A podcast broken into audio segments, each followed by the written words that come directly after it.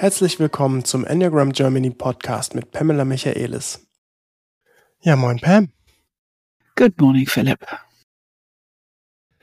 Ah, wie leite ich heute ein? Ähm, oh ja.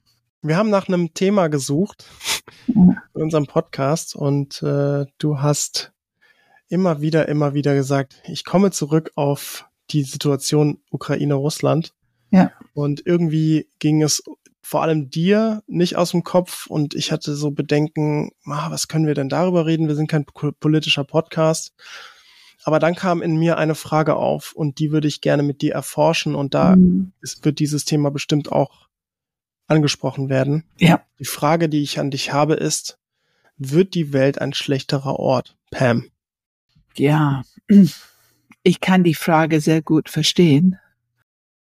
Und ich vermute, dass viele Menschen im Moment ein schlechteres Gefühl im Körper haben, als die vor einer Woche hatten. Ähm, ich vermute, dass sehr viele Menschen ein ganz unangenehmes Körpergefühl haben oder zumindest zeitweilig, wenn die die Nachrichten schauen, ähm, wenn die das begegnen, diese Bilder und diese Nachrichten von Überfall Russland in, in die Ukraine. Ähm, und das fühlt sich einfach schlechter an. Und wenn, wenn wir öfter mal dieses schlechte Gefühl haben, das fühlt sich, also für mich, ich kann nur sagen, wie eine Katastrophe an. Ähm, dann das Wort Krieg kommt hoch. Dann ist es sehr leicht, so eine innere Angst zu bestätigen, oh, die Welt wird schlechter. Wir haben ja Umweltthemen und wir haben Naturkatastrophen und wir haben der Zusammenbruch von teilweise offensichtlich schreckliche politische Systeme. Also der Marsch, dieser Überfall auf der Kapitol im Januar und ähm, so vieles, was ungewöhnlich. Ich muss sagen, in meinem System steckt noch Brexit als Katastrophe. Hm. Ähm, also wirklich große Ereignisse, die uns sehr stark beeinflussen. Und die Summe von kann eine, ein Bild geben, ein Gefühl geben von, oh Gott, die Welt ähm, ist irgendwie schlechter geworden. Meine Antwort ist dennoch, nein, ich sehe das nicht so. Ich kann es manchmal so erleben, aber dann ähm, mache ich so ein bisschen Praxis, ich mache mich ein bisschen wach und erinnere mich einfach dran. Alle Entwicklungen brauchen auch Phasen von Hinfallen, und Leid und Lernen. Das ist diese Grundprinzip von unserer Gesellschaften und von unserer persönlichen Entwicklung. Ähm, das kennen wir alle. Wir reden auch oft genug darüber. Und ich würde schon gerne da einordnen. Es ist sicherlich ein ganz großes Aufweckruf aus diese Geschehnisse um uns herum. Leute, wir müssen wach werden. Es ist Zeit, unsere Perspektive zu ändern. Es braucht wahrscheinlich einen Paradigmenwechsel, ein, ein wirklich vielleicht auch anstrengenden Änderung in unserer Haltung, Denken, Perspektiv und vielleicht auch teilweise Anpassung von unseren Wertesysteme, was wir für gut und richtig halten hat bisher vielleicht zu dieser Situation ge geführt, zumindest teilweise. Für mich ist es eher ein ganz lauter Ruf, wach auf, die Welt muss was Neues lernen. So erlebe ich das. Wir haben was zu lernen. Und ich muss sagen, ich kenne das in meinem Leben andauernd. Man geht um die nächste Ecke und plötzlich ist wieder dieses Gefühl da, oh, irgendwas funktioniert hier nicht, ich habe wieder was Neues zu lernen. Ähm, weißt du, was ich meine? Kannst du das erkennen, dass du dein Leben auch so? Ja. Also was ich kenne ist ähm, jetzt aktuell würde ich sagen, habe ich mein Leben relativ gut im Griff.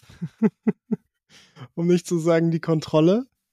Das schöne Wort Kontrolle. Schönes ähm, Wort, ja. Aber äh, die, die, ähm, ja, es gab natürlich Phasen in meinem Leben, Teenagerjahre sowieso, wo und ja, auch danach, wo, wo immer mal wieder Situationen kamen, wo ich gedacht habe, oh Gott, das soll jetzt mein Leben sein. So, so funktioniert, ach, so funktioniert das Leben. Oh, Oh, weiß ich nicht, ob ich das so gut finde. Ja, doch, das kenne ich. Ja. Und kennst du auch ein Katastrophengefühl im Körper? Kennst ja. du das? Ja. Kennst du das, ja? ja? Mhm, auf jeden Fall. Also meine erste Erinnerung daran war tatsächlich, als ich, ja Gott, wie alt war ich da? Vielleicht elf, zwölf Jahre alt und, und ich bin zu Bett gegangen mit den Nachrichten in den Ohren. Das war gerade diese Kuba-Krise und dass es eventuell zu einem Atomkrieg kommen könnte. Und ich kann erinnern, in diesem Alter bin ich zu Bett gegangen mit einem Gefühl von, ich weiß gar nicht, ob ich morgen wieder wach werde, weil wenn eine Atombombe kommt, werde ich nicht mehr wach morgen. Und was auch immer da für Gefühle gewesen sein müssen, es war schon ein Katastrophegefühl im Körper. Nicht zu sagen Angst.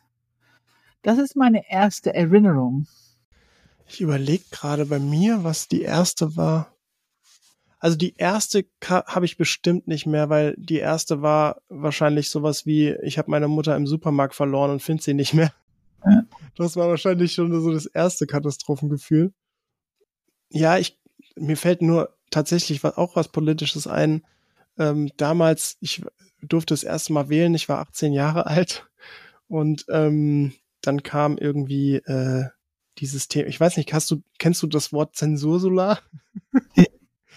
Ursula von der Leyen war, ah, ja. ähm, war irgendwann mal unterwegs und wollte äh, zusammen mit den, ähm, wer war das, mit den Telekommunikationsanbietern, Telekom und so, irgend so ein, äh, sowas auf den Weg geben, dass man aus verschiedenen Gründen, die relativ fadenscheinig waren, alles unter dem Denkmantel Pädophilie, ähm, also sicher, Sicherheit äh, gegen äh, Kinderpornografie und so, ähm, äh, dürfte man dann gegebenenfalls einzelne Webseiten abschalten, zensieren, nicht mehr erreichbar machen. Ja. Und das war aber so relativ unklar beschrieben, dass man auch schon gemerkt hat, oh, da, das könnte man auch sehr schnell ohne Probleme erweitern. Und dann gab es in dieser ganzen IT-Branche und in der IT-Szene und grundsätzlich bei Menschen, die mit dem Internet äh, zu tun haben, ähm, ich glaube, das war sogar die Zeit, wo dann, äh, wo dann äh, Merkel gesagt hat, äh, das Internet ist für uns alle Neuland. Ja. Ich glaube, es war so die Zeit, wo das dann ja. auch hochkam. Mhm. Ähm, genau, und, und da äh, ähm, habe ich mich total, ich gemerkt, oh Gott, jetzt wird irgendwie Internet zensiert und also da hatte ich wirklich ein Katastrophengefühl und oh nein, ne, also in dem Fall dann unter anderem wegen dem Thema, da, genau, da kam auch die Piratenpartei, das war auch der Moment, wo dann die Piratenpartei um die Ecke kam und äh, ja, und, und dann für mich das Katastrophengefühl, oh Gott, wenn die CDU in die Macht kommt und äh, Ursula von der Leyen das durchzieht, dann ähm, ja, Katastrophe, Katastrophe, Internet ja, wird zensiert. Ja. Ja. Ähm, ja, das war das erste Mal. Ich hatte auch so ein Gefühl bei Snowden tatsächlich, als er das aufgedeckt hat mit, äh, mit Prism und mit den ganzen Amis und. Ja. Und das Gefühl kann leicht immer wieder aufsteigen. Also Snowden wirkt zumindest sicher, er wirkt sicher. Ähm, aber wenn die Assange ausliefern wollen aus England, dann bekomme ich auch dieses Gefühl, das kann nicht sein, das kann nicht sein. Der Mann hat doch so viel Wissen in die Weltöffentlichkeit äh, gebracht, die wichtig war zu wissen und sicherlich die Amis ein kleines bisschen auf die Finger gucken. Und wir alle wissen, dass es nicht nur die Amis sind, die solche Wachsysteme ähm, in, mhm. installiert haben. Aber ähm, ja, das, das, also zu, zum Thema zurück. Was wir wissen ist, Katastrophengefühle im Körper sind extrem unangenehm. Und wir wissen ja, dass Katastrophengefühle, also ganz unangenehme Gefühle, haben die Gewohnheit, unangenehme Gedankengebäuden auszulösen, also Gedankenwege auszulösen. Ähm, und das heißt, unsere Gedanken gehen dann automatisch dahin, eher das Negative zu sehen. Das ist jetzt schlimm, das ist eine Katastrophe, das können wir nicht ändern. Und dann ganz schnell sind wir bei, die Welt wird immer schlechter. Ähm, und ich meine, wir werden von den Medien natürlich auch indoktriniert, in die Richtung zu denken. Ne? Also es gibt ja keine Berichte davon. Also das sieht man ab und zu mal in so sozialen Medien, aber es gibt kaum Berichte davon, wie Menschen sich zum Beispiel in Kriegszeiten gegenseitig unterstützen oder ähm, Familien irgendwie gegenseitig helfen, die irgendjemand verloren haben oder so. Das sieht man selten. Und Aber stattdessen immerhin, man, immerhin hat man jetzt gestern so ein paar ältere Frauen, die sich unglaublich mutig gegen die, gegenüber die Russen verhalten haben und irgendeine mit so einem Gewehr hinter eine Gardine und, und, also das, ich musste einfach lachen. Es hat so gut getan, auch diese Berichte zu sehen, ne? Also das ist vielleicht etwas, was wir lernen müssen, ist, dass die Berichterstattung echt eine ausgeglichenere Aufgabe hat hm, und nicht nur Katastrophenbilder zu bedienen. Wobei Krieg ist schon irgendwie an sich eine Katastrophe. Also, äh, aber mir ist so wichtig, lass uns genau hingucken. Alles, was wir wissen und gelernt haben, lass uns das gut anwenden. Also wir wissen, ein schlechtes Gefühl im Körper hat die Neigung, ein uns beweisende Gedanken auslösen, die genau dieses schlechte Gefühl bestätigen, diese Schmerzkörper. Und äh, wir kommen später dahin, aber ich möchte an dieser Stelle sagen, was ich mache, wenn ich das habe und ich bin so betroffen und ich merke, in mir entsteht ein Gefühl von, ach, das ist alles umsonst, wozu machen wir das alles? Und wir machen so gute Arbeit, dass die Menschen sich weiterentwickeln können. Aber was warte, mal, nützt? warte mal ganz kurz, bevor du, bevor du jetzt in die, Lö- in die, in die Praxis gehst. Ich habe noch eine, wollte noch was mit dir ähm, spiegeln. Ja, Bei mir, weil das passiert mir oft ähm, in diesen Momenten, wo dieses Katastrophengefühl kommt, wie so eine Art Resignation in die, also in die schlechten Gedankengänge, in die schlechten Glaubenssätze und auch in das Schlechte der Welt. Also so, es ist wie so, Ja. oh ja, es, es stimmt ja doch. Es stimmt ja doch. Es ist ja wirklich alles schlechter, als ich dachte. Oh Gott. Also Ja. es war so, so als ich, ich habe es immer versucht, irgendwie mir schön zu reden, aber es ist ja doch richtig, dass alles schlechter wird. ja, ja. Kennst, ja, kennst du das auch? Oh, ich kenne das. Ich kenne die. Ja. Ich nenne es die Versuch. Es ist für mich eine Versuchung. Ich nenne es auch Versuchung. Das ist ein sehr gutes Wort dafür, ja. Ja, ich, das ist eine Versuchung. Ähm, das ist für mich so ein bisschen, wo das Teufelchen mit den Hörnern kommt und sagt, siehst du, siehst du, lohnt sich doch nicht, brauchst dich nicht mehr zu bemühen, brauchst kein Selbstdisziplin mehr oder kein Selbstmanagement mehr, kannst ruhig austoben, bringt eh nichts. Also das, das, das kenne ich. Das ist meine Versuch, eine von meinen Versuchungen. Ähm, und wir kommen später dazu. Ich will jetzt nicht Praxis machen, aber auf jeden Fall ist das wie ein Straßenschild, ein Indiz. Für mich jedenfalls. Ich kann nur sagen, für mich. Ich ermutige, natürlich möchte ich gerne anderen einladen und ermutigen, zumindest ein bisschen drauf rumzudenken, was wir hier im Podcast besprechen. Ich weiß einfach zutiefst und ich habe die Erfahrung gemacht und ich sage es auch oft genug. Eine Haltung der Liebe ist Arbeit. Es ist nicht leicht. Eine Haltung der Liebe und die ganze persönliche Arbeit, die dazugehört, diese Arbeit zu machen auf dem Weg, diese Haltung einnehmen zu können. Es kostet Mut, es kostet Arbeit, es kostet ganz viel Selbstreflexion und Praxis und, und, und. Und ich kann nur sagen, diese Haltung der Liebe ist immer wieder und immer wieder auch die Lösung. Nicht vorher wissen, nicht vorher Lösungen haben, nicht vorher besser wissen als andere, was man zu tun hat und so weiter und so fort, sondern in der Situation selber dich komplett einzulassen in diesen schlechten Gefühl und wirklich deine Arbeit zu tun, in dieser, in dieser Haltung der Liebe zu kommen.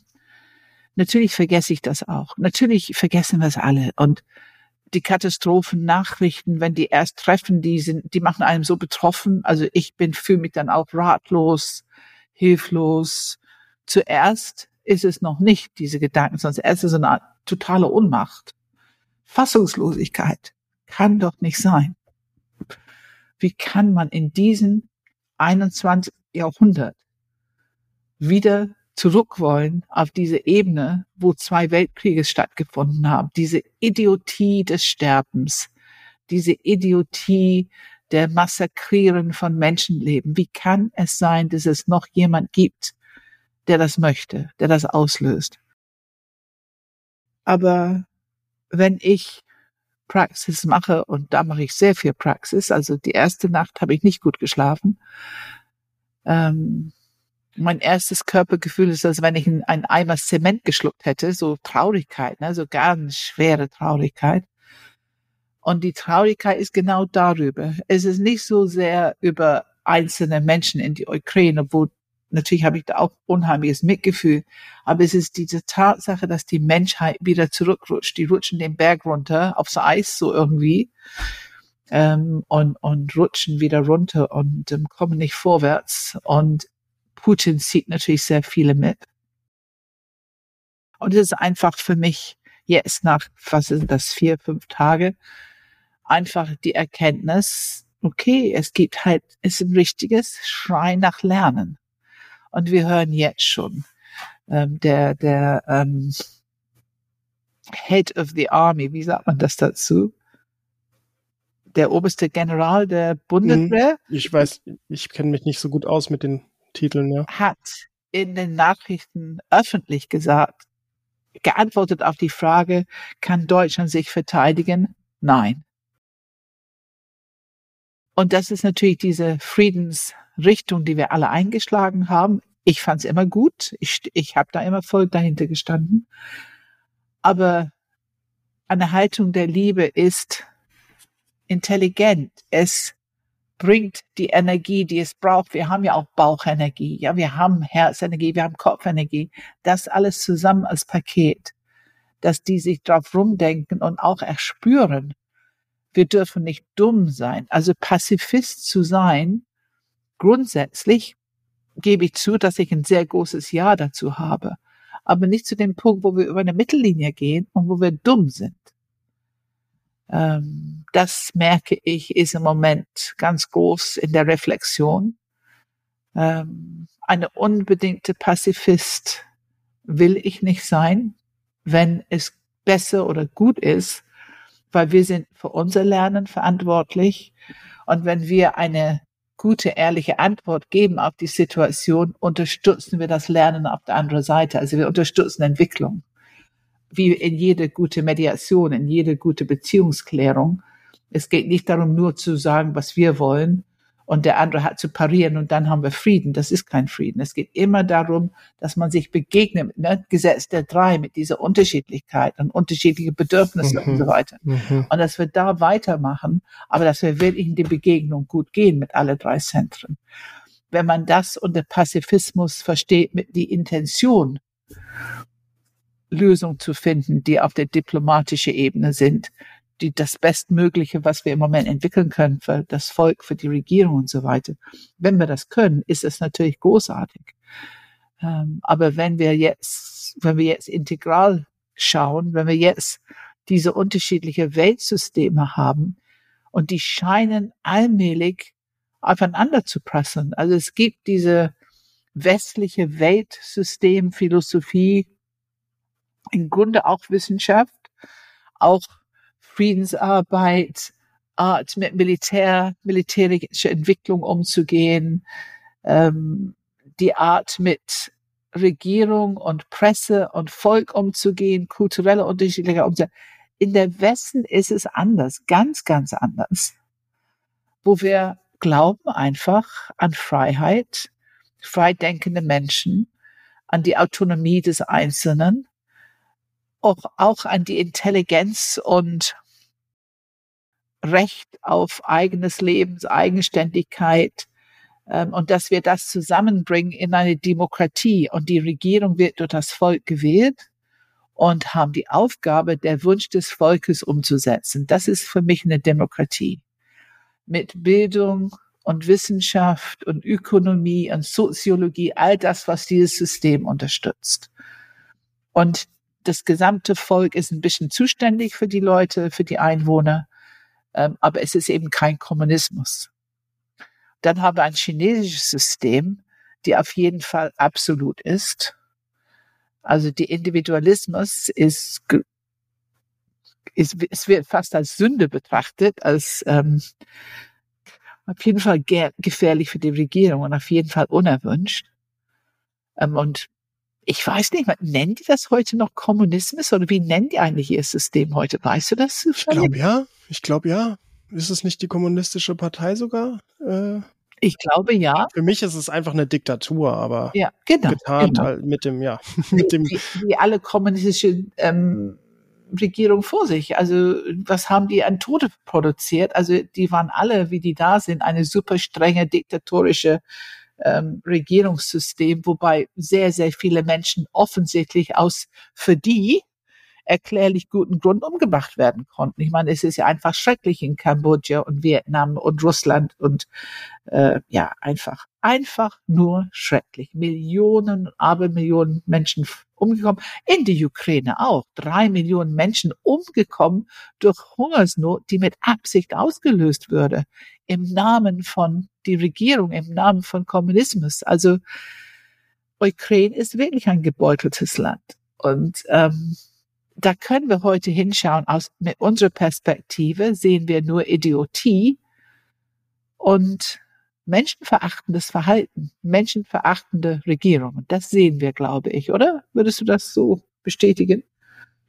Ja, also selbst die, ähm, also ich, ich finde, also zum einen die, die man in den Medien hört, würde ich sagen, hauptsächlich ja. Und dann gibt's natürlich die, die dagegen ähm, so versuchen, ein bisschen was besser zu machen. Ja. Wozu ja. ich jetzt im theoretischen die Intention der deutschen Regierung und aller europäischen Länder eigentlich, also fast aller europäischen Länder eigentlich auch zählen würde. Aber dann kommt natürlich die Komplexität der restlichen Systeme mit dazu, nämlich Wirtschaft, Lobbyismus, Kapitalismus, ähm, ne, äh, Export, äh, Abkommen, also alle diese Dinge, die einfach dann eine, ja, ich will einfach nur das Beste für meine Kinder, so nach dem Motto. Kinder ist ja leicht, das sind vielleicht zwei bis drei, keine Ahnung wie viele. Aber wenn du, wenn deine Kinder 80 Millionen plus noch irgendwie, äh, keine Ahnung, ganze 400, wie viel sind in Europa 400 Millionen? Ich weiß es nicht. Ähm, dann ist es natürlich nochmal was anderes, wenn dann noch ein paar Bullies mitspielen, ja. wie, wie äh, unser schöner Winnie Pooh und so in China. Ja. ja, und wir sehen die Extreme in China, in Nordkorea, jetzt auch leider in Russland immer mehr. Ähm, auch teilweise, wie heißt es, Myanmar und ähm, also teilweise auch kleinere Länder. Wir sehen ja, auch diese ja. ziemliche Horror von, von sowas wie ISIS, also solche extreme Religionen, die offensichtlich auch teilweise und nicht nur die ganze Extremen. Ich meine, auch in Israel gibt es immer mehr von diesen Radikalen, die für mich genauso, also das Denken ist nicht erwünscht in solche radikalen Gruppen. Für sich selber denken ist nicht erwünscht. Also da kommen wir hin.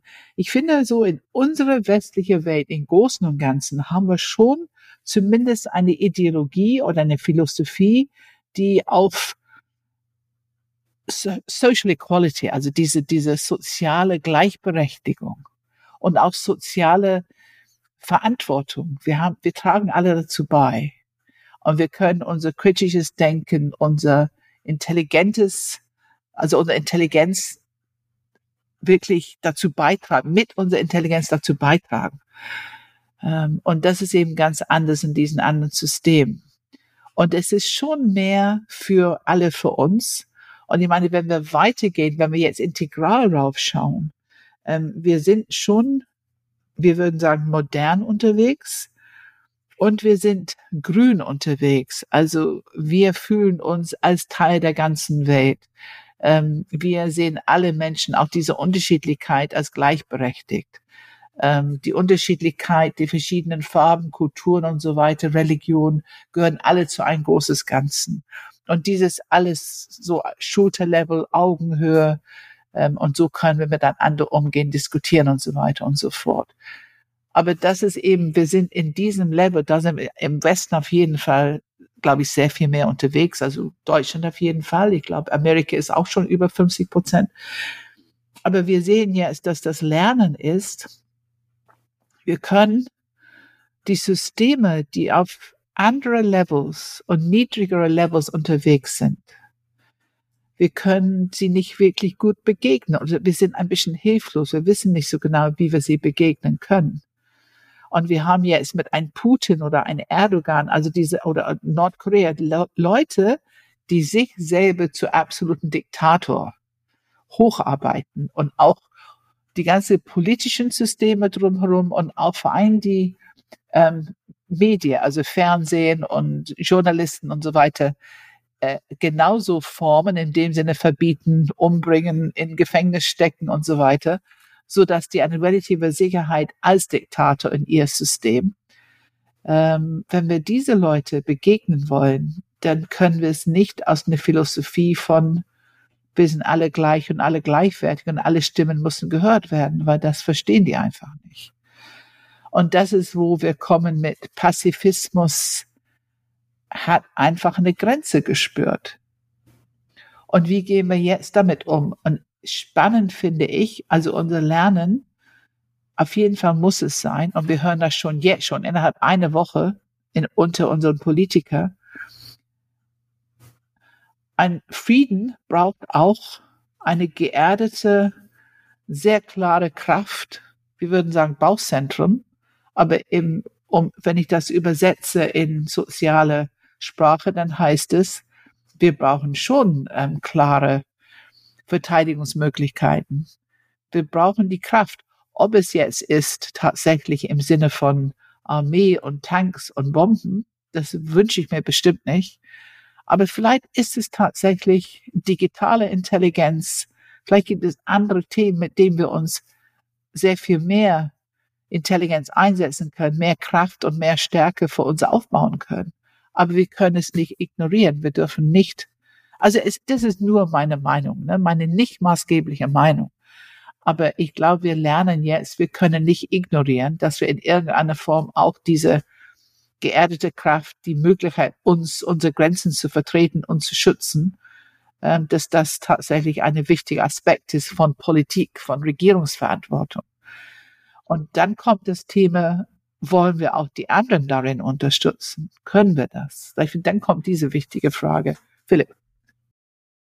Ja, ich habe auch die Bilder gesehen von, also übrigens nur als Info, das kommt jetzt zwar relativ spät erst wir sind bei Minute irgendwas, keine Ahnung, schon eine halbe Stunde oder so. Aber wir nehmen die Folge am 26. Februar auf. Das heißt, bis die rauskommt, sind wahrscheinlich so zwei bis drei Wochen vergangen. Wir können also nicht sagen, was seitdem passiert ist. Deswegen beziehen wir uns auch auf Dinge, die wir einfach vor diesem Datum gesehen haben. Aber was mich beeindruckt hat auch, ist, wie viele, ähm, wie viel Nationalstolz in diesen ukrainischen Menschen steckt. Also mhm. angefangen mhm. natürlich mit dem Präsident, der irgendwie in erster Front steht und ähm, äh, dann aber auch die ganzen Zivilisten, die wirklich sich ja so weit in die Schlange eingereiht haben, um Soldaten zu werden, Freiwillige, dass nicht mal genug Waffen zur Verfügung stehen. Und ähm, ich habe mich auch gefragt, also und das finde ich wieder zu differenzieren jetzt. Also ich finde es total interessant, weil auf der einen Seite, gerade in Deutschland, ist es jegliches Gefühl von Nationalismus sofort ein Gefühl von, oh, schwierig, könnte eng werden, könnte. da rede ich mal lieber nicht zu laut äh, drüber. Mhm. Ähm, weil man sofort in die rechte rassistische Ecke geredet, äh, faschistische Ecke gedrängt wird. Ähm, und gleichzeitig finde ich es berührend, diese, diese, diese Verbindung, diese Verbundenheit zu sehen in einem Land an Menschen, die Absolut. dafür bereit sind zu sterben, für ihr eigenes Land zu sterben. Und ich habe mir wirklich die Frage gestellt, auch für mich, wäre ich jetzt, gut, in der Ukraine hat, wäre alterer Kulturkreis, aber würde jetzt tatsächlich es passieren und der Krieg kommt nach Deutschland, einfach fiktives Szenario, ähm, bin ich derjenige, der sich einreiht und eine Waffe in die Hand nimmt weil irgendein Vollidiot in Russland äh, glaubt, er müsste hier äh, ein paar sich im Bunker verstecken und irgendwie ähm, ein paar Anweisungen zu geben, weil er, keine Ahnung, größenwahnsinnig ist. Und ähm, das finde ich auch nicht einfach zu beantworten, weil auf der einen Seite würde ich, äh, äh, äh, es sind wirklich zwei fast gleichwertige Kräfte in mir, auf der einen Seite zu sagen, natürlich mache ich das sofort. Mhm. Natürlich. Also ich sehe es doch nicht ein, dass das hier Russland wird. Dazu ist unsere Kultur auch mir zu viel wert. Äh, und auf der anderen Seite denke ich mir, niemals. Warum sollte ich, da, also warum sollte ich mein Leben dafür aufgeben, sowas Unnötiges zu machen, um andere Menschen zu erschießen, die letztendlich nur eine Anweisung bekommen haben. Also für mich ist es so, diese, diese Dichotomie, dieses, diese Dualität ist so gleichwertig stark in mir und ich finde es echt schwierig zu erforschen. Ja, absolut. Und, und es würde mir ebenso gehen. Also ähm, ich weiß als Mutter, dass wir haben ein Stammhirn und irgendwie, in, wenn es einigermaßen läuft, sind unsere Kinder irgendwo da in diese Ecke, wo wenn der Stammhirn, also wenn die Kinder bedroht sind, dann glaube ich, springen wir an, dann äh, kann man als Mutter aggressiv, sehr, sehr aggressiv werden. Oder Vater. Ähm, also die Kinder zu beschützen, da können wir ähm, zu allem fähig werden, plötzlich. Ähm, aber sonst in so, ich sag mal, so etwas weniger anstrengende Momente ist es unfassbar und unvorstellbar. Ne? Es ist wirklich unvorstellbar. Ich weiß nicht, wie ich mich entscheiden würde. Ich weiß es einfach. Ich bin so wie du. Ich, ich, ähm, also dieses Teil in mir, Gott sei Dank, die sagt, ich will das Böse nicht gewinnen lassen. Ähm, und wobei ich hier muss sagen, ich sehe Putin also sein Verhalten jetzt finde ich unmöglich, aber ich sehe das nicht nur als böse, sondern ich denke, wir haben auch Fehler gemacht. Also NATO hat vielleicht auch Fehler gemacht, die Politik hat auch Fehler gemacht und ich finde, die, wir haben eine, eine Gelegenheit verpasst, als die Mauer runter war und Putin sich vor dem ähm, Regierung, äh, vor dem Parlament gesprochen hat, hier in Deutschland, in Berlin finde ich schon, dass wir ähm, nicht gut mit ihm umgegangen sind. Also wir haben keine Rezeptoren gehabt zu der Zeitpunkt. Ähm, wie wichtig ist es ihm jetzt auch einen gewissen Würde, Respekt, Platz in Europa zu geben und eine kooperative Haltung zu zeigen. Äh, da haben wir so ein bisschen diese, ich glaube einfach, das Denken war nicht da unter die Marshals und die Politiker und die haben es noch nicht verstanden. Da hatten die noch zu viel ähm, eisernen Curtain und diese böse Russen. Ähm, schade. Ich finde, wir haben da ein paar Gelegenheiten wirklich verpasst, wo wir hätten eine andere Haltung Putin und die Russen gegenüber entwickeln können. Weil meine persönliche Erfahrung mit Russen als Menschen ist, dass die nur bezaubernd sind, die, die ich kennengelernt habe. Ähm, ganz, ganz wunderbare, warme, auch oft sehr künstlerisch begabte, musikalische Menschen. Ähm, und da kommen wir zu diesem Punkt. Es sind nicht die Deutschen, die Russen, die Amerikaner. Ne? Trump ist nicht die Amerikaner. Ich kenne so tolle Amerikaner. Ähm, ich kenne tolle Russen. Ich kenne, ich, Brexit ist nicht die Briten. Also ich kenne tolle Briten. Ich kenne ehrlich gesagt nur welche, die es nicht wollten. Ähm, also die Menschen sind es eben nicht. Ja, und vor allem äh, in Russland, ich meine, trotz äh, dieses Problems und dieses, ähm, du darfst nicht gegen dein, gegen deine Regierung sprechen, protestieren ja wirklich sehr, sehr, sehr viele Menschen aktiv auf der Straße. Und sind die nicht mutig? Ja, und sind die nicht mutig? Ja, und man merkt halt auch einfach, ich glaube, der, also nicht nur ich glaube, also sagen zumindest die Nachrichten, dass wirklich der Großteil der Russen und so gut wie kein Ukrainer diesen Krieg will. Mhm. Und ähm, trotzdem wird er halt gemacht, weil man folgt halt seinen Anweisungen, eben wenn man in der Regierung sitzt. Also ich verstehe auch, das finde ich auch so interessant. Warum, warum gibt es nicht sowas wie Kriegsverweigerung? Also das, ja. das verstehe ich nicht. Da, da frage da frag ich mich auch wirklich so, wo ist da die Grenze der Verantwortung für einen selbst? Also wird man wirklich erschossen, wenn man jetzt als General sagt, ich, ich fahre da nicht hin? Also warum, warum macht man das? Oder warum kann man nicht einfach sagen, I don't give a shit, Putin? Äh, fuck you. so, ähm. Also man hört gerade von der russischen Armee, dass die jungen Männer brutalisiert werden im ersten Jahr. Und dass es sehr, sehr viele junge Männer sich umbringen oder sich freikaufen. Also es gibt ganz viel Korruption und die, die mussten ja alle zur Armee, glaube ich. Ich weiß nicht, ob es noch so ist. Es war mal, als ich einen Artikel gelesen habe, äh, dass die jungen Männer mussten zur Armee in Russland, dass die dort wirklich in, innerhalb einem Jahr so brutalisiert werden. Wir wissen ja auch zum Beispiel in DDR, dass die teilweise nicht genug zu essen hatten, dass die DDR-Leute die zu essen gegeben haben und also es ist kein Zuckerlecken in der Armee zu sein in Russland. Ich glaube, das war es noch nie. Alleine daran können wir feststellen, es ist hinterländlich im Sinne von dieser Umgang mit diesen jungen Männern in die Armee. Ähm, da merkt man schon etwas, das war vielleicht hier vor 200 Jahren oder 150 Jahren, aber es ist schon lange nicht mehr so, außer vielleicht in Kriegssituationen selber.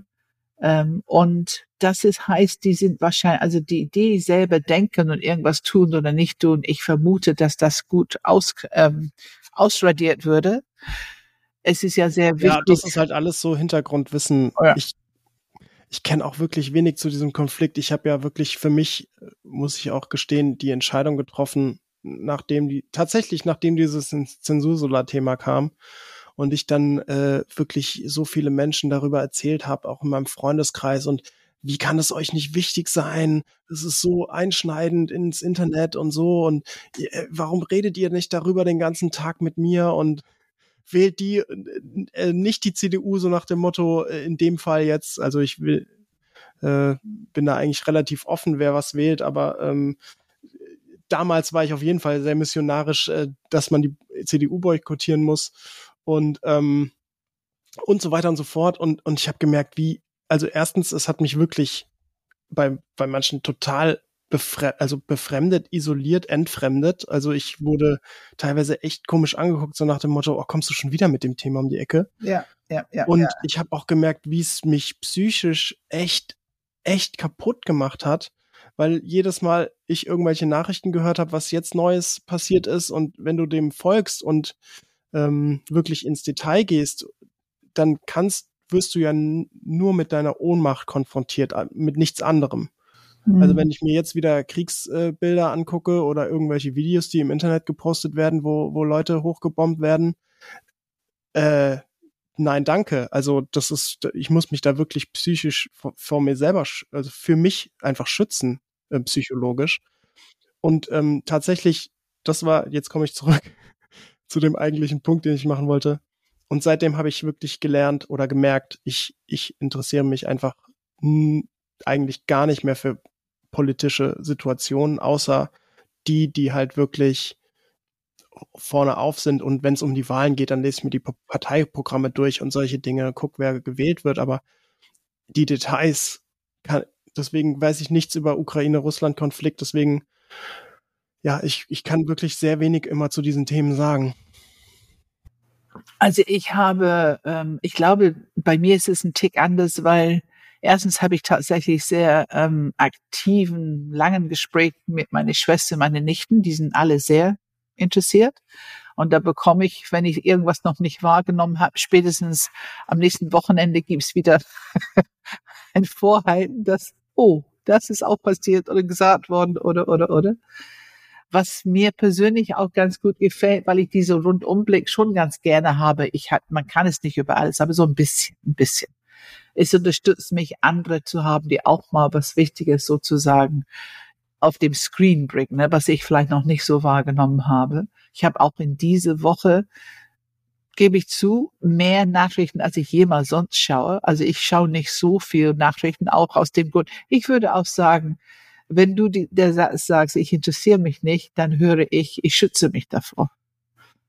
Ich ja, genau. Das, ich schütze mir ist, vor das Gefühl von Hilflosigkeit. Genau, das ist genau, also ich eigentlich interessiere ich mich sehr dafür, aber genau, ich schütze mich total davor. Und was ich nämlich auch gemerkt habe, es wird gerade in dieser Trump-Phase, das wurde auch mal ähm, überprüft, vergleichbar überprüft mit Sport. Ähm, es hat, es ist nicht mehr weit weg von, von Fanclub-Kultur in, in Sportsituationen. Also wenn Trump irgendwas Schlechtes passiert, dann ist es so, als wäre dein Hassclub irgendwie hätte verloren. Und wenn Trump was Gutes passiert, dann äh, hat dein Club verloren. Also es ist so, ähm, teilweise hat es nicht mehr so viel mit Politik zu tun und mehr mit Zugehörigkeit und mit, äh, mit Jubeln dem eigenen Team gegenüber. Und dann sind wir wieder, da sind wir wieder bei integral unterwegs. Dieses Level, ähm, wo wir in der Gruppe wir in der Gruppe haben gemeinsame Werte, gemeinsame Perspektiven. Am liebsten eine gemeinsame Uniform. Und wenn es der Trump-Cappy ist oder eine Fahne oder so, aber wir verbinden uns. Dadurch sind wir stark, bekommen ein Gefühl von, wir sind stark. Und das Gefühl von okay wird noch okayer, wenn wir auf eine andere Gruppe zeigen und sagen, die sind nicht uns. Das sind die Bösen oder das sind die Verlierer oder das sind die Dummen.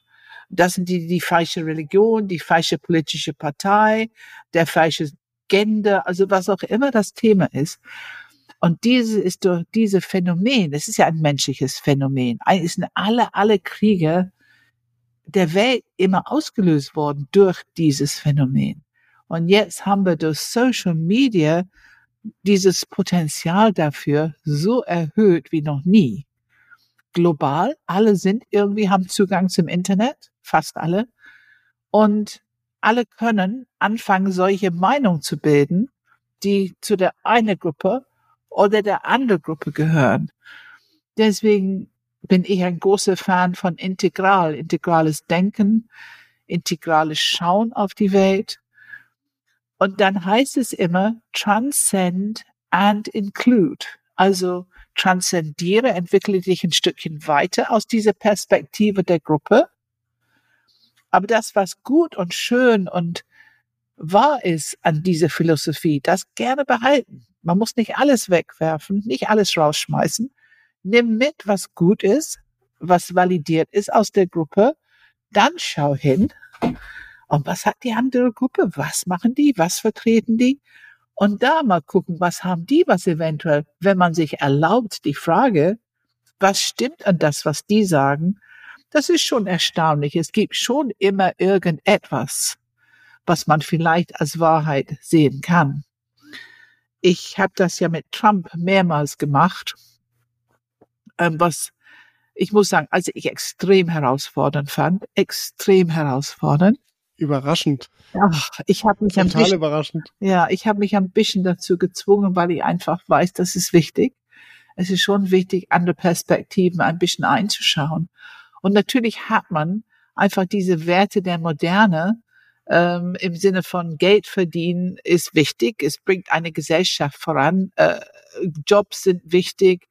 Also es gab so bestimmte Aspekte, was ich sehen konnte, wo er dafür eintritt, was ich gut, und ich meine, zu viele Drogen ist vielleicht nicht so günstig von der Gesellschaft und es gab so bestimmte Themen, wo ich schon ein bisschen mitgehen konnte und komplett unkontrolliertes ähm, Strömung aus Mexiko und weiter südlich nach Amerika rein, komplett unkontrolliert, ist vielleicht auch nicht so günstig.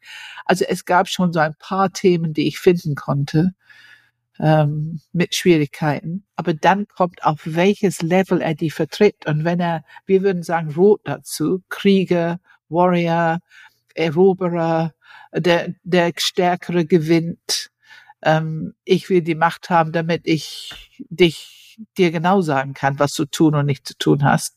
Und es interessiert mich nicht die Bohne, was deine Werte sind oder was die anderen. Also er ist sehr in diese Gruppe, wir können die anderen bekriegen und töten. Hauptsache unsere ja, Gruppe gewinnt. Deswegen, deswegen glaube ich, ist auch immer die Verwe Verwirrung mit der Acht, ne? Ja, genau. Weil sein Level so ja. stark über, ja. überwiegt im. Vergleich zu seinem Enneagramm-Stil. Genau, genau, genau. Als drei, aber dann tatsächlich doch durchs Leben geht. Aber er hat schon einiges an Traditional, also er hat einiges an Werte, hat eine Religion, er scheint ja irgendwie im Hintergrund zumindest, ob es nur quasi oder tatsächlich, aber ja, das ähm, weiß ich nicht, ob das so authentisch ist. Aber interessanterweise Putin auch. Also Putin siehst du immer wieder in Kirchen mit dieser ähm, russische orthodoxe Kirche und Vertreter davon. Du hörst ihm über die russische Seele reden. Ähm, du siehst diese Aufmarsch von Kriegsmaschinerie und Uniform und unglaubliche Displays. Du siehst ihm ähm, nackten Oberkörper auf dem Pferd. Also du siehst ein unheimliches Display von ich bin der Stärkere und weil ich der Stärkere bin, vertrete ich euch mit unserer Tradition und Werte und, und ich kann euch. Und das ist das, was die Russen an ihm gut fanden, dass er, die hatten das Gefühl, dieses riesige, komplizierte Land Russland, er hat tatsächlich die Kraft, die Macht, es zusammenzuhalten. Und er hat die Kraft, die Macht, diese komplette Korruption, diese komplette Korrumpierung der Regierung, der Polizei und, und, und, dass Putin tatsächlich irgendwas dagegen gesetzt hat. Ich weiß das nicht. Ist nur noch, das ist nur noch bei ihm passiert. Ja, ich weiß auch nicht. Ängsten. Ich weiß nicht, wie weit er erfolgreich war. Aber ich kann schon sehen, warum manche ihm das so erstmal gut fand. Aber wir haben, dass unser Dilemma ist, da ist er ja nun rot unterwegs. Er ist egozentrisch irgendwie unterwegs. Ob es ihm wirklich um die russische Seele geht, es ist, ich glaube, sein Stolz ist für Russland wieder diese Großrussland zu, wieder zusammenzubasteln. Das scheint ja so ein bisschen sein Ziel zu sein. Und er hat kein, ich, was er übersieht, ich glaube, was die wirklich übersehen, wenn es ein so gutes, tolles System ist, würden die Leute vielleicht nicht, sich nicht so unterdrückt fühlen, würden keine Angst haben und würden die anderen Länder mehr Lust haben, ein Teil davon zu sein. Aber ich meine, wir haben es in Belarus gesehen. Wer möchte? Ja, ich habe gerade an Lukaschenko gedacht. Ja, ja. Wer möchte in eine solche Unterdrückersystem leben? Kein einigermaßen gebildete, normale, normal, no, moderne Mensch möchte das wo die die Flugzeuge aus dem Himmel holen und der junge Mann abholen und ins Gefängnis stecken.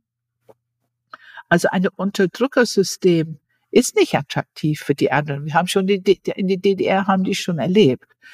Es ist nicht attraktiv für andere Länder und andere Völker. Und ich finde, China scheint nicht so ein großes Problem damit zu haben, weil ihr Propaganda wohl so gut funktioniert, dass die Leute selber im Land nicht mal merken, dass die irgendwie ein bisschen ähm, scheint auch diese chinesische Charakter und Philosophie zu passen, dass wir Loyalität für die Gruppe ist tatsächlich oberstes Gebot und Individualismus ist was ganz Schreckliches.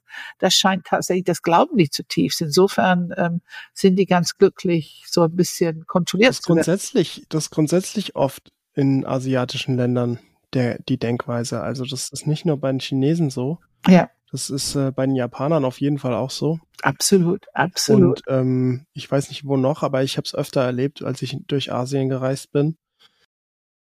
Ja, also ähm, das ist auch kulturell sozusagen der kommunistische, die Ideologie des Kommunismus ist zumindest in der Kultur schon über Jahrzehnte, Jahrhunderte, Jahrtausende fast gelernt. Hm. Und ähm, ich meine, äh, und wenn man in China ist und man kriegt nur die Nachrichten, die die Regierung einem mitteilt, auf dem Blatt Papier ist es ja auch die absolute Monster-Winning-Streak, ne? Also, ja, ja. ich meine, wenn das keine, wenn das keine ähm, vom Tellerwäscher zum Millionär-Nummer äh, ist, die der, äh, die Winnie da abzieht, ähm, das ist ja wirklich die, die absolute Monster-Erfolgsstory, wie er die Chinesen da in der Welt verbreitet und Mal gucken, wie das in 20 Jahren äh, gehandelt wird. Winnie weil Pooh ist Zhang Ping oder wie er heißt, ne? Xi Jinping, ja. Xi oder wie ja. man den ausspricht, ja. Genau, Winnie Pooh. Er hat im, im Internet den Spitznamen Winnie Pooh. Ich weiß nicht, ob es von South Park gegründet wurde, aber ja, ähm, ja, da gibt's eine Folge dazu in South Park, wo er als Winnie Pooh bezeichnet wird. Das ist großartig. Großartig. Also, um die Antwort auf deine Frage, wird die Welt schlechter? Ich glaube nicht. Ich glaube, dass wir hier einfach in einer Lernkurve sind, aber eine ganz scharfe, gefährliche Lernkurve. Und wir sind plötzlich dahin gekommen. Wir haben es gar nicht kommen sehen so richtig. Nun sind wir drin in die Kurve. Jetzt müssen wir schön im Bob sitzen bleiben und gucken, wo landen wir. Und ich kann nur wieder auf die drei Zentren zurückkommen. Bitte, bitte, bitte, lass unsere Politiker einen guten, geerdeten Haltung haben, mit genug Durchsetzungsvermögen, mit genug Klarheit, aber schon auch mit echter, diese Intelligenz des Herzens, mit Anpassungsfähigkeit, Empathie für sich, für die anderen, für das Volk, aber auch die Völker der anderen. Die Russen sind nicht böse Leute. Wir reden nicht über die Russen, wenn wir über Putin reden. Und die die Ukraine sind nicht nur Engel und nicht nur erläuterte Seelen. Dort gibt es auch, so wie ich höre, einiges an Korruption. Aber dass beide Menschengruppen eigentlich miteinander nichts Böses wirklich haben. Also es stimmt einfach nicht. Diese kriegerische Gedankengut ist von die da oben hergestellt, um ihr Zweck zu erfüllen, um ihr Zweck zu belegen. Und es hat nicht wirklich allzu viel mit die Bevölkerung zu tun.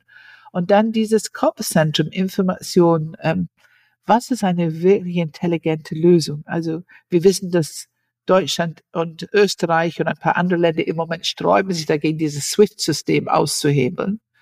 Die sagen, es würde Putin sofort extrem schädigen. Ähm, ich kann es nicht beurteilen, ich habe keine Kenntnisse. Wie schlimm wäre es und könnten wir, nicht, könnten wir das nicht aushalten für ein paar Wochen oder ein paar Monate? Ich glaube, auf jeden Fall ist es eine Lernkurve und wir werden vermutlich alle ein bisschen davon abbekommen. Also wir haben was zu lernen. Und ich glaube, je mehr Leute eine ruhige, geerdete Haltung einnehmen und sich dran erinnern, Lernen, Entwicklung ist ein natürlicher Prinzip, die manchmal wehtut. Und dass der Weg geht immer nach vorne. Es geht nicht wirklich zurück. Es kann sich manchmal so anfühlen, aber es geht nicht wirklich zurück. Also nach dem Motto, äh, und wenn ich denke, dass ich morgen sterben werde, werde ich heute noch einen Apfelbaum pflanzen. Äh, das ist, wo ich lande. Und wie geht's dir damit, Philipp? Den Spruch kenne ich nicht, den finde ich gut. Du nicht? Ah. Den finde ich gut. Ja. Ich würde keinen Apfelbaum pflanzen. Was würde ich denn machen, wenn ich morgen sterben würde? Den Gedanken finde ich gut. Vielleicht, ja, ich glaube, ich wäre egoistischer, aber ich finde, ich finde das Prinzip, ähm, vielleicht würde ich einen Apfelbaum essen, aber ich würde auf jeden Fall Zucker essen. Schokolade, ne? mit meinem, mit meinem Zuckerverzicht aktuell. Ähm, ja. Ja. Das würde ich machen. Ich bewundere dich, dass du das durchhältst. Ich ja. bewundere dich. Ja, also das sind so meine Gedanken und ich finde die Ängste und die Schmerzen der Menschen, äh, auch uns, auch hier, obwohl wir ja zumindest im Moment fühlt sich das so an, nicht wirklich so bedroht sind. Ich kann das so gut verstehen und ähm, ich hoffe, dass es ein bisschen hilft, dass man ein bisschen andere Perspektiven, Gedankengut vielleicht anbietet, wie man da hinschauen kann. Und ähm, ich äh, hoffe, dass wir gute Politiker für uns am Handeln, am Sprechen. Ja, also ich, ich habe auf jeden Fall für mich ähm, das Gefühl hat sich gestärkt, dieser ähm, mit diesem Gefühl von, also ich ich muss nicht resignieren, resignieren und sagen, es stimmt ja doch alles, was ich ja vorhin erwähnt habe. Ähm, ich entscheide mich ganz bewusst ja. dafür, äh, es anders zu sehen und will es auch anders ja. sehen. Weil es beginnt ja immer mit einem selbst auch, ne? Also, wenn ich resigniere, dann werde ich ja diese Energie auch in die Welt geben. Und ähm, wenn man eins von den Dreiern meistens fast immer kennt, ist es die Hoffnung. Und äh, genau. die werde ich nicht verlieren. Ja, genau, genau. Ja, die Hoffnung und die Liebe und in irgendeiner Form Vertrauen haben. Ich meine, guck mal, wie schrecklich das war am Ende des Zweiten Weltkriegs und wie gut es alles wieder geworden ist. Ähm, und einfach schauen, wozu die Menschen fähig sind. Also es ist schon enorm. Und ja, in diesem Sinne mit der Hoffnung. Also wenn ich, ich, ich, ich habe mich auch echt mal daran erinnert, wenn ich, äh, wenn man sich vorstellt, das römische, römische Reich war ja wirklich riesengroß. Also es war ja so groß. Und ähm, das ist jetzt 2000 Jahre her. Und, oder bisschen weniger, glaube ich, als es wieder weniger wurde. Und die Zeit, in der es passiert ist, als das Reich irgendwie seine größte Größe hat und irgendwann wird man wieder zurückgedrängt und verliert Territorien. Das Gefühl in Rom, bei den Leuten, wenn die dann wirklich ein, die, ne, Rom übernommen haben, also die, die Gegner auch teilweise, ich weiß nicht, ob sie es übernommen haben, aber auf jeden Fall versucht haben. Und dein Territorium ist wieder richtig klein und du bist dieses kleine Italien jetzt plötzlich. Ähm, das muss doch wirklich auch ein Gefühl von alles ist vorbei, die Welt ist, geht unter, es wird nichts mehr gut. Ähm, wie, wie können wir jetzt noch überleben? Also es war ja wirklich existenziell für die ganze gesamte Welt wahrscheinlich auch teilweise, weil viele auch äh, gestorben sind. Und, und jetzt sind's jetzt sind es 2000 Jahre her und für uns ist es so gefühlt, es steht halt in den Geschichtsbüchern. Ja. Fertig. Ja, ja, absolut. Und diese Art zu reden, wie viele Menschen kennst du, die wie oft so reden? Also ich kenne Menschen, die fast nur so reden und eigentlich immer schon so geredet haben. Also die haben ja nicht so viel offensichtlich Hoffnung oder irgendwas gehabt. Es gibt Menschen, die so reden, weil die meinen, wenn ich hier alles so schlecht wie möglich rede, schlimmer kann es nicht mehr kommen. Es gibt ja so bestimmte Spielchen, die die Menschen spielen mit ihrer Rhetorik, mit ihrer Programmierung. Ähm und das Leben will gelebt werden. Und wir müssen bereit sein zu fühlen, was es in uns auslöst in der Situation, in der wir gerade sind. Und daraus das meiste und das Beste zu schöpfen an Erkenntnis und unter Umständen neue Perspektiven, die wir brauchen für diese neue Situation. Und wenn unsere Politiker das machen, wenn unsere Wissenschaftler das machen, wenn unsere ähm, Militärpersonal das machen, dann äh, würde mir das am meisten Hoffnung machen. ja, ja, das stimmt. Kann man nicht einfach mal alle Menschen, bevor sie irgendein wichtiges Amt in der Welt haben, bisschen Persönlichkeitsentwicklung machen lassen, dass sie das machen müssen, zwangsmäßig zwei, anstatt Militär drei Jahre, ja. ist es drei Jahre Persönlichkeitsentwicklung, Coaching. Ja, ja, ja, ja. Kontinuierlich eigentlich wäre eine richtig gute Idee. Ne? Ich meine, die haben ja Berater, die haben Berater. Aber ja, aber die Berater, die, also sorry. Ja, wir wissen nicht. Wir wissen nicht, wie diese Berater sind. Wenn es in die Richtung von McKinsey-Beratern geht, dann weißt du, was ich davon halte. Ja, ja, ja, ja. Okay, Auf jeden Fall, ähm, das sind ja. interessante Lernfelder wiederum, die wir eventuell identifizieren könnten. Zum Beispiel, was du eben gesagt hast. Das ist eine gute Idee. Das könnte ein neues Lernfeld sein. Ich habe ja schon mal in einem Podcast mit Tillmann gesagt, wenn irgendjemand in der Regierung äh, Connections hat, dann schlag den doch mal das Enneagramm vor. ich wäre sehr offen dafür. Absolut, absolut. Okay, Pam, dann äh, ich glaube, das war's für heute. Ja, ich freue mich, dass wir ein bisschen dieses Tag, tagesaktuelles Thema angenommen haben, auch wenn es mhm. jetzt diese Podcast ein bisschen später rauskommt. Äh, aber mir hat es Spaß gemacht, Philipp, mit dir, danke. Und ich merke, es hilft mir, ein bisschen drauf rumzudenken und ein bisschen drauf rumzufühlen, um dieses Bleigefühl in mir so ein bisschen, äh, es ist ein bisschen leichter geworden. Mm, ja, bei mir auch. Und ich habe mich daran okay. erinnert, der Weg geht immer nach vorne. Es geht nicht rückwärts.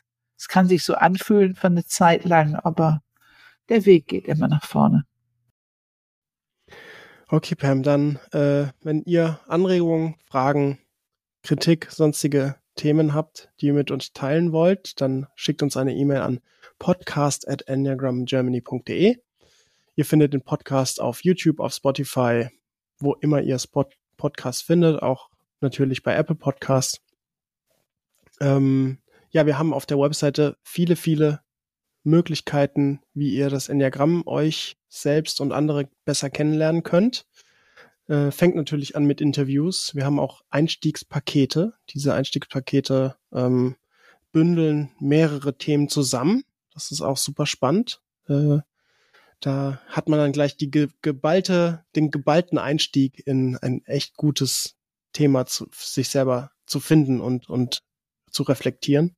Es gibt ein gutes Fundament. Ne? Diese Einstiegspakete ja. sind dafür da, erstmal ein gutes Fundament für sich zu schaffen für einen weiteren Lernweg mit dem Enneagramm. Genau. Dann haben wir Panels, wir haben ähm, drei Intelligenzen Network, wir haben einen Premium-Podcast, der ist äh, sehr interessant, weil wir allen Menschen, allen neuen Enneagramm-Stilen 17 verschiedene Fragen stellen und dann schauen, jeweils hintereinander geschnitten, was sagt die Eins zum Thema kontrollieren? Wie und was kontrollierst du? Und dann antwortet eins, zwei, drei, vier, fünf bis neun durch. Sehr interessant. Und ja, wir haben Ausbildungen und wir haben Seminare. Pam, wir haben den Maiberstein, das ist das nächste. Ja. Nämlich und, das nächste, was ansteht. Ja, genau. Und tatsächlich sind gut, jetzt ist es in zwei Wochen. Könnte sein, dass dann vielleicht sogar all, alle Tickets weg, weg sind. Äh, es ist nämlich wirklich immer, immer weniger. Äh, jetzt glaube ich zu diesem Zeitpunkt, wo wir aufnehmen, sind es noch sieben freie Plätze. Also, wenn ihr dabei sein wollt, dann meldet euch kurzfristig äh, auf der Webseite oder bei uns oder kauft ein Ticket, wie ihr möchtet. Ähm, ja, mehr fällt mir nicht mehr ein. Hast du noch was? Nein, ich glaube, das ist gut. Ja, dann danke, Pam. Bis zum nächsten Mal. Danke, Philipp. Hab einen schönen Tag, ne? Ebenso. Ciao, ciao. Ciao, ciao.